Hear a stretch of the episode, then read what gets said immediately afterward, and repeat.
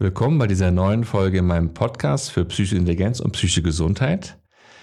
Ich möchte in dieser Folge 23 etwas sehr, sehr Einfaches, aber auch unheimlich Kraftvolles gerne mit dir teilen. Das hängt so ein bisschen damit zusammen, dass ich eine Sitzung hatte mit einem Klienten. Das ist ein Mann Mitte 30, sehr erfolgreich im Beruf, arbeitet an der Börse aber so innerlich im Leben noch nicht so richtig angekommen und irgendwie so eine innere Unzufriedenheit ist da. Wir haben schon an einem einen oder anderen Thema gearbeitet und ich fragte ihn irgendwann, was möchtest du denn von deinem Leben haben? Was soll denn dein Leben sein auf einer Skala von 1 bis 10? Und der Mann ist sehr leistungsorientiert, sehr strebsam. Und er sagte dann direkt, ich möchte ein neuner Leben haben. 1 bis 10, mindestens ein neuner Leben. Okay. Finde ich gut. Man soll sich ja auch etwas vornehmen im Leben. Warum nicht? Und wenn man jetzt aber ein neues Leben haben will, um mal in dieser Analogie jetzt auch in diesem Podcast zu bleiben, dann heißt es ja, ich brauche ein Leben mit ganz, ganz, ganz vielen neuner Tagen. Und um aus einem Tag ein neuner Tag werden zu lassen und das über das ganze Leben hinweg, ist es natürlich illusorisch zu glauben, ich kann das im Äußeren irgendwie bewirken.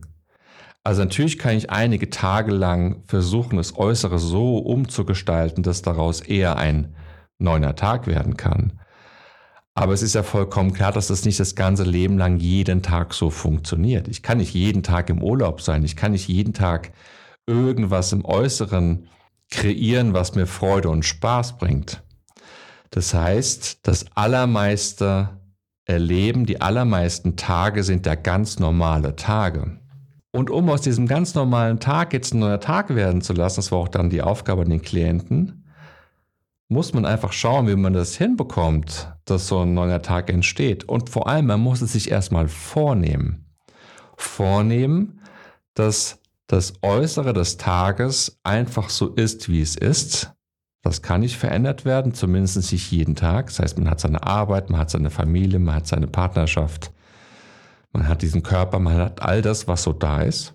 Und wenn ich versuche, daraus ein neuer Tag werden zu lassen, ist es wahrscheinlich etwas, was morgens so beginnt, dass ich erstmal das mir vergegenwärtige. Lass diesen Tag einen guten Tag werden, ein neuner Tag. Und das erfordert dann eine gewisse Übung.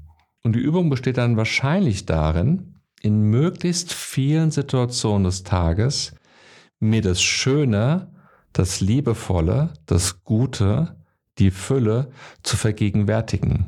Weil wenn ich das nicht mache, kriege ich das auf gar keinen Fall hin, dass dieser Tag, ein ganz normaler Tag, zu einem neuner Tag werden kann. Und wenn ich so mit diesem Bewusstsein, dieser Haltung durch den Tag gehe, wie gesagt, es braucht so ein bisschen Übung, aber es ist keine komplizierte Angelegenheit, man muss es sich nur vornehmen. Dann werde ich natürlich immer aufmerksamer für die neuner Gegebenheiten sozusagen und kann diese einzelnen Momente erleben und feiere die noch innerlich entsprechend und macht daraus auch ein Ereignis in mir drin.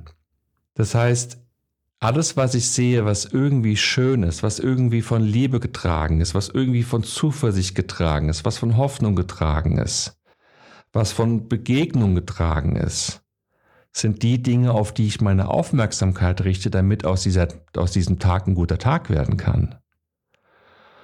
Und um den Tag dann noch so ein bisschen abzurunden, um auch so neuronale Strukturen noch intensiver aufbauen zu können oder verändern zu können, kann man dann am Abend nochmal eine Übung machen und den Tag nochmal reflektieren und nochmal sich vergegenwärtigen, was war an diesem Tag schön.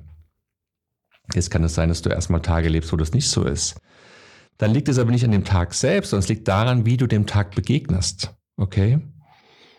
Und wenn du das versuchst, dass diese Begegnung des Tages so ein bisschen darauf deine Aufmerksamkeit zu legen, dann wird es dir gelingen, dass du abends da sitzt und an einem ganz normalen Tag das Gefühl eines neuen Tages hattest.